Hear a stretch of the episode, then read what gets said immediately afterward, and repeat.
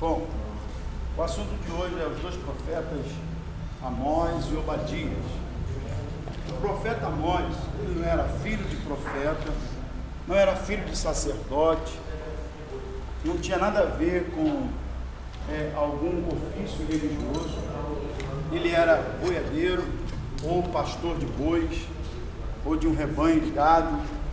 E o povo de Israel, eles estavam, pela prosperidade, se afundando, pela é, é, fartura, pela posição que eles estavam tomando, eles estavam de mal a pior. E aí estavam fazendo injustiça social, ou seja, estavam é, trazendo um jugo sobre o povo e o povo estava sofrendo de uma forma injustamente. Então Deus vai escolher um homem que cuidava de bois ou cuidava de gado e vai fazê-lo profetizar. E ele é um homem usado de uma forma tremenda para oito nações. Eu acho que é o profeta que profetizou para muitas nações. E foi o que mais profetizou para muitas nações foi Amós. E essas oito nações, cada um ele traz uma sentença sobre as nações que ele profetizou, foram as nações do Reino do Norte, como do Reino do Sul. Tanto para, o, para aqueles que eram de Israel e de Judá, como também para as outras, Síria e outros mais, Tiro, Sidom, são oito nações. E aí o que acontece? Essa injustiça social, Deus não estava satisfeito, trazendo para nossos dias, em forma paralela, que Deus nunca fica satisfeito quando um povo prospera e, oprima, e oprime o outro. Então, Deus sempre vai levantar um homem né, para realmente revelar a sua palavra para conserto, para realmente correção. Na apostila aqui, diz assim, sobre o livro de Amós. Amós traz uma mensagem à herança, à aristocracia de Israel sobre o julgamento de Deus sobre a nação não tanto pelas falhas religiosas. Observa aqui essa expressão. Não era pelas falhas religiosas, ou seja, eles até praticavam direitinho as tradições religiosas. Mas, como diz aqui na apostila, sobretudo pela corrupção espiritual. Ou seja, aparentemente parecia transcorrer a vida deles de uma forma natural, é aquela fachada, é aquela máscara em que a gente olha para uma pessoa e vê que ela é uma cristã. Porém, internamente, está corrupto. Então, a nação está vivendo uma corrupção espiritual, moral e social. Mas aparentemente parecia que estava tudo bem, porque as tradições, os cumprimentos estavam sendo feitos. Então o que acontece? Eles estavam destruindo os fracos, eles estavam trazendo uma injustiça sobre a sociedade e práticas contra os pobres que marcam este livro.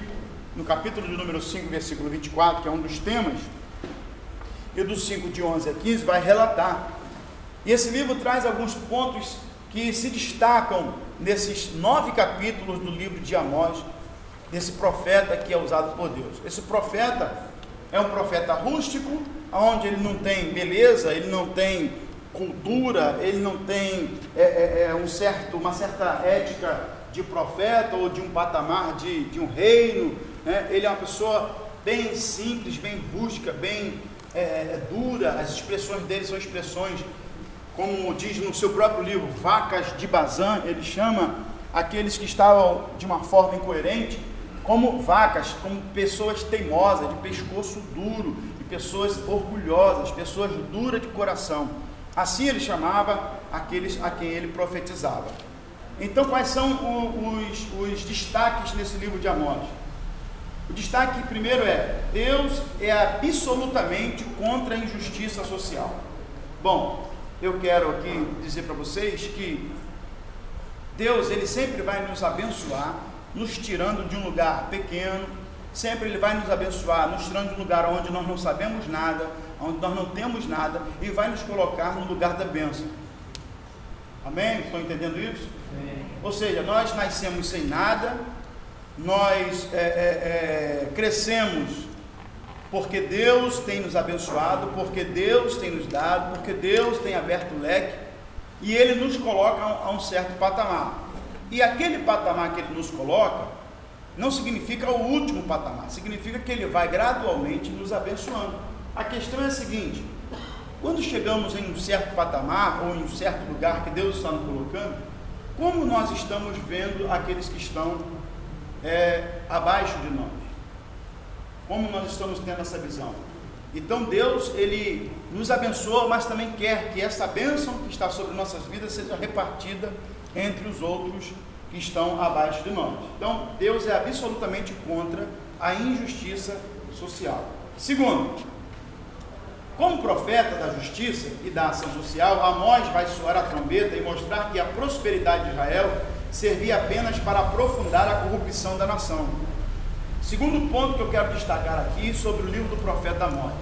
Isso eu faço sempre um paralelo para as nossas vidas hoje, presente, tempo presente que nós estamos vivendo.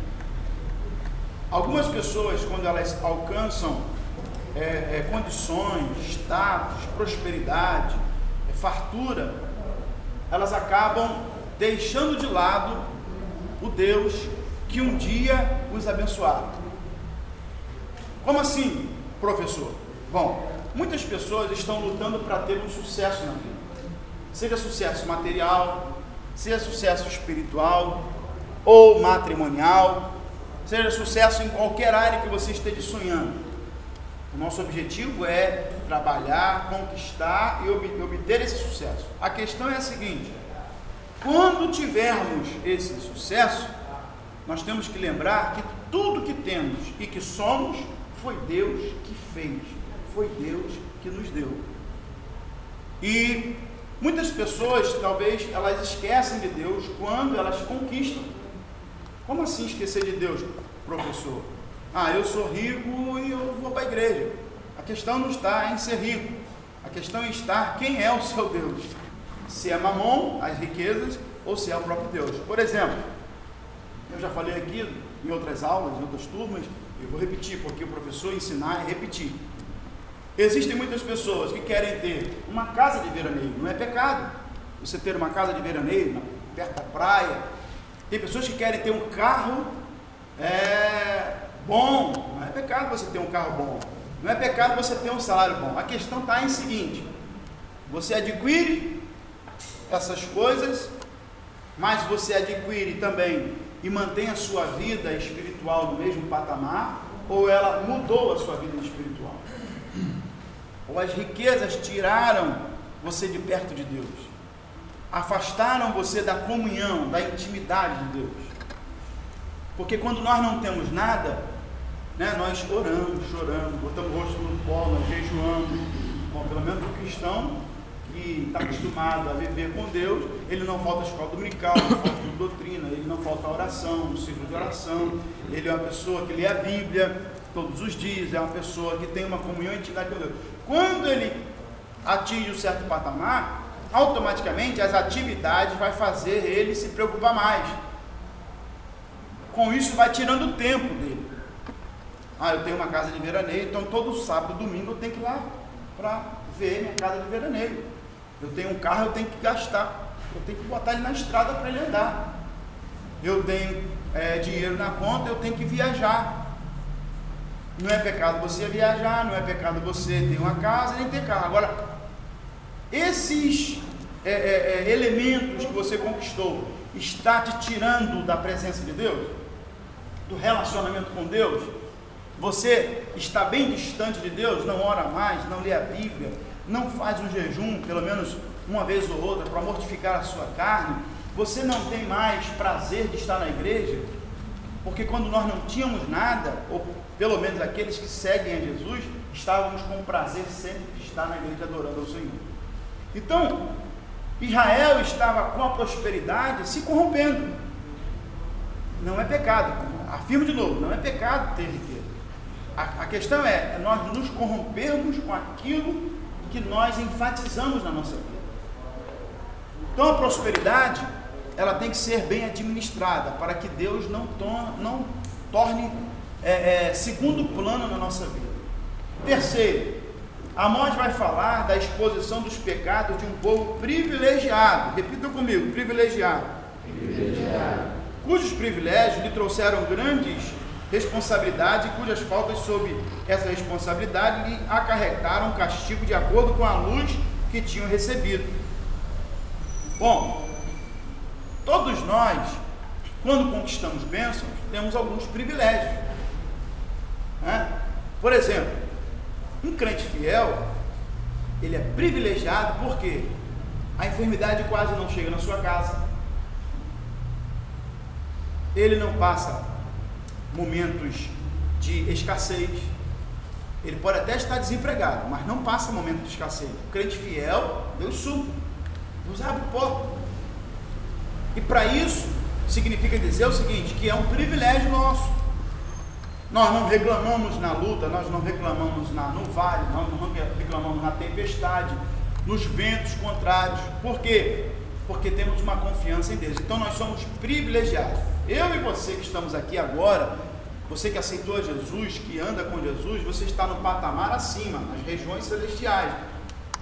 Então olha o privilégio, você não está mais no reino das trevas, ele te tirou do reino das trevas para a sua luz, ou seja, para a maravilhosa luz. Ele te tirou da patamar daqui de baixo para as regiões celestiais. Então, olha só, você já está privilegiado porque você subiu o degrau espiritualmente falando, panoramicamente falando, você está no patamar. A sua visão deverá ser diferente, a sua audição, o seu tato, a sua postura deverá ser diferente. Então, o que acontece?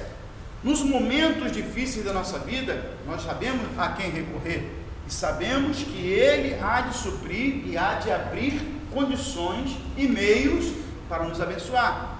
Isso já é um privilégio. A questão é a seguinte: que esses privilégios que Deus nos dá, nós não possamos também confiar muito em nossas é, pretensões, porque nós, nós seres humanos nós somos muito pretensiosos. Por alcançar certos privilégios, achamos que Deus, como Pai, Ele vai sempre estar proporcionando só bênção para nós. E Deus às vezes permite algumas dificuldades para provar a nossa fé. Deus às vezes permite alguns momentos difíceis para ver em que você está apegado. Se você está apegado nas coisas da sua vaidade, do seu materialismo, das, dos privilégios que ele tem te dado, ou se realmente está apegado a ele. Então Israel estava vivendo esse clima, esse panorama, aonde eles estavam se afastando de Deus e estavam deixando os privilégios, e realmente isso trouxe um, uma sentença através do profeta Amós. Deus levanta o profeta e traz um julgamento a todas as oito nações. Depois, o julgamento vai também específico para a restauração de Israel. Uma outra coisa que a gente aprende é o seguinte: Deus, quando quer nos chamar a atenção, não significa que Deus é mau, tá? Porque para muita gente, até nas suas orações, quando está passando um momento difícil, vai falar assim: Deus, você não está me vendo, Deus, o que, que, que, aconteceu comigo? Por que, que eu estou assim? Às vezes nós temos um mau, mau, hábito nas nossas orações. Nós não, temos, nós não temos que questionar Deus. Nós não temos que botar Deus na parede. Nós não temos que achar que Deus. Não. Se nós formos olhar logicamente, no ponto de vista etimológico, nós não temos direito nem que Deus nos ouça. Porque nós somos pecadores, falíveis, nós somos fracos e falhos. Então, Deus não deveria nem nos ouvir, nem atender aos nossos pedidos. Se nós fôssemos, fôssemos ver é, nesse ponto de vista é, é, espiritual. Mas Deus, por sua misericórdia, Ele nos ouve, Ele nos atende. E nos atende quando nós nos humilhamos, quando nós reconhecemos que dependemos dEle. Né? Porque às vezes, por achar que Ele é poderoso e por achar que nós somos capazes de receber alguma coisa, nós começamos a colocar Deus na parede. Senhor, se tu não me der, eu vou sair da igreja. Se tu não me der, eu vou largar tudo, eu vou chutar o balde. Ora, ele te dando ou não te dando, ele vai continuar sendo Deus e você vai continuar sendo pó e cinza. Você não vai, vai ser nada. As ações nossas, as atitudes nossas trarão consequências por nossas próprias atitudes, como diz o profeta Jeremias. De que se queixa o homem? De seus próprios erros, de seus próprios pecados, de suas próprias atitudes.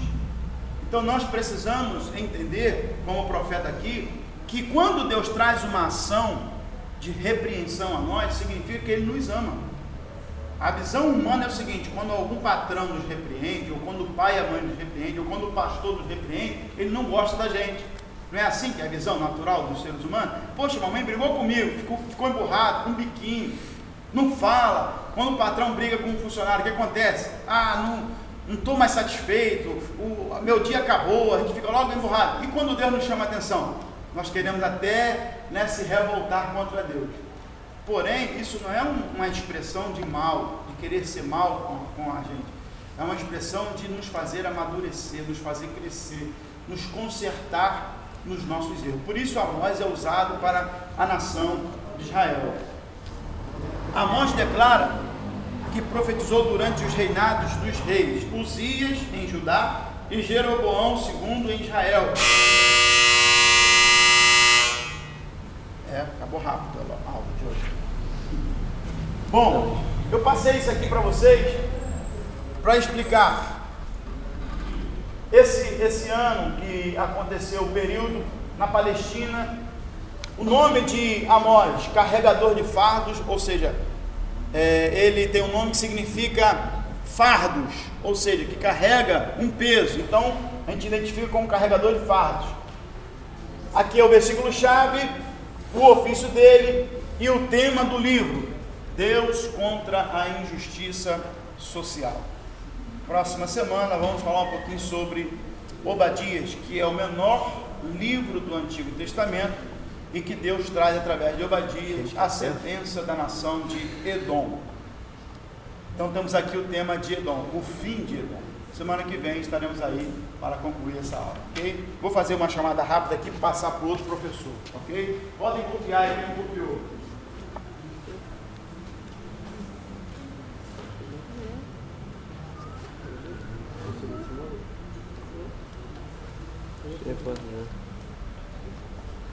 Adriano da Silva.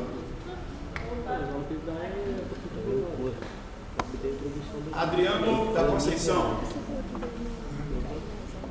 Aline. Eu. Pra eu. Altair Oliveira. André de Freire. Arthur de Souza. Bruna Gomes. Eu. Cláudia da Cunha e Cláudia Pereira.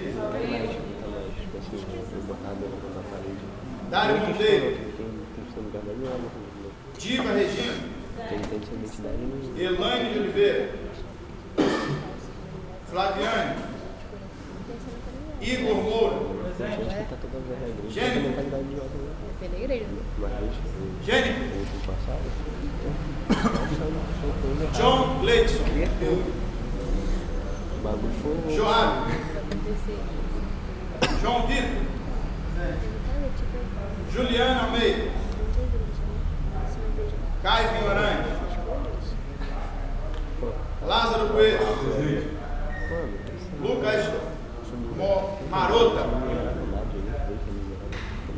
Irmãos, abrindo parênteses aqui, vocês anotem isso aí que vai na prova, tá bom? A gente vai fazer o questionário para responder.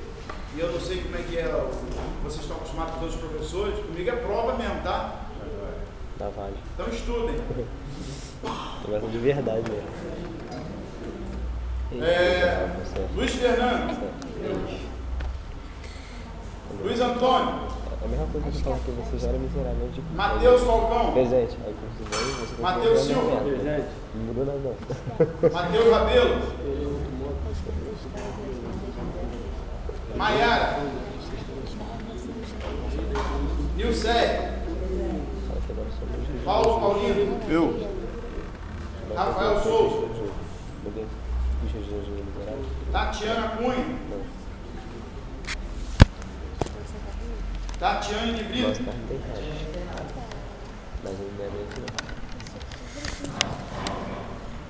William Clube. Eu, presente. Alan Adib. ঠিক আছে